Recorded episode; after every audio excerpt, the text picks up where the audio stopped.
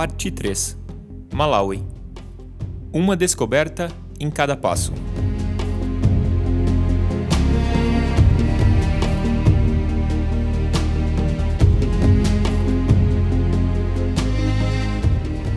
A diferença de temperatura entre Chicago e Joanesburgo era brutal. Saí de uma temperatura de menos 20 graus nos Estados Unidos e me deparei com mais 25 positivo na África do Sul. Fui surpreendido pela alegria das aeromoças que pouco se importavam em agir com formalidade em fazer silêncio. Elas trabalhavam cantando e conversando alegremente com o inglês carregado no R. Comparado com o R do português, se assemelha com o sotaque de algumas pessoas aqui do sul. Ao falar carro, carroça, elas falavam house com a pronúncia de house. No mesmo avião em que embarquei estavam as jogadoras de rugby do time feminino sul-africano. Conversei com algumas meninas e, claro, a conversa só ficou mais interessante porque algum pouco tempo atrás eu havia assistido Invictus, que é baseado na história de Nelson Mandela, e o filme relata a Copa do Mundo de Rugby, que aconteceu em seu país em 1995. Naquele período, esse esporte era praticado somente pela elite branca e, em paralelo, a nação se dividia entre brancos e negros pela austeridade do apartheid.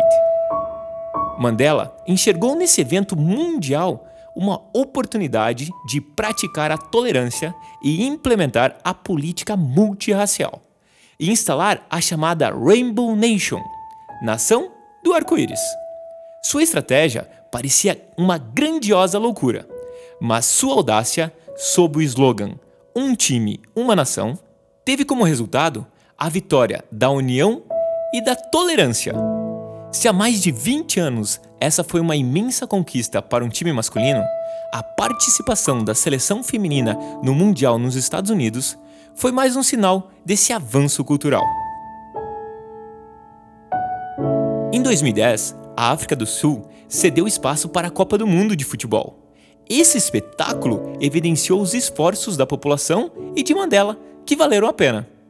O evento integrou ainda mais a população da África do Sul para que o apartheid se tornasse uma vergonhosa cicatriz dos embates humanos, capaz de ser recordada e superada, tal qual ele fez com o time de Springboks, apelido dado à seleção de rugby do país há duas décadas.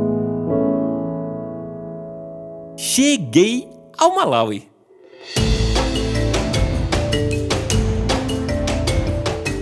Cheguei ao Malawi no dia seguinte. No aeroporto era evidente a simplicidade e a diferença entre as capitais Joanesburgo e Lilongwe. Na alfândega, o guarda me perguntou se eu havia tomado a vacina contra a febre amarela. Oh meu Deus! Devido a um descuido desse esquecimento, tentei passar reto, naquele jeitinho brasileiro. De prontidão ele me segurou pelo braço. Como reflexo, falei com uma voz segura e confiante: Me larga! Eu sou farmacêutico! Ele me olhou sério, no fundo dos meus olhos, e me soltou. Apesar de todo o nervosismo, percebi que a sorte estava a meu favor. Malawi possui um território pequeno, faz fronteira com Moçambique, Zâmbia e Tanzânia, ao sudoeste do continente. Por ser um país estreito, seus 24 distritos são divididos apenas entre sul, centro e norte.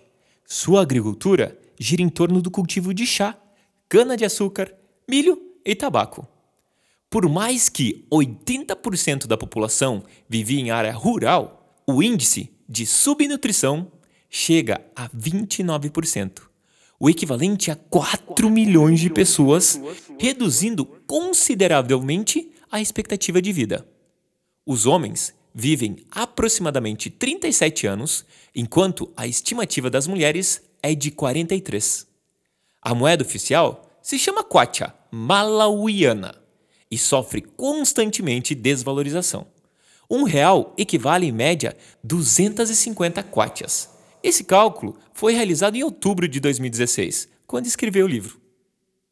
Apesar de ser colonizado pelos ingleses, somente nas principais cidades a população fala inglês. Já a área rural predominam Chichewa e Chitumbuca, as línguas locais. Foi possível reconhecer a ONG de longe. Sua arquitetura seguia os padrões da organização norte-americana.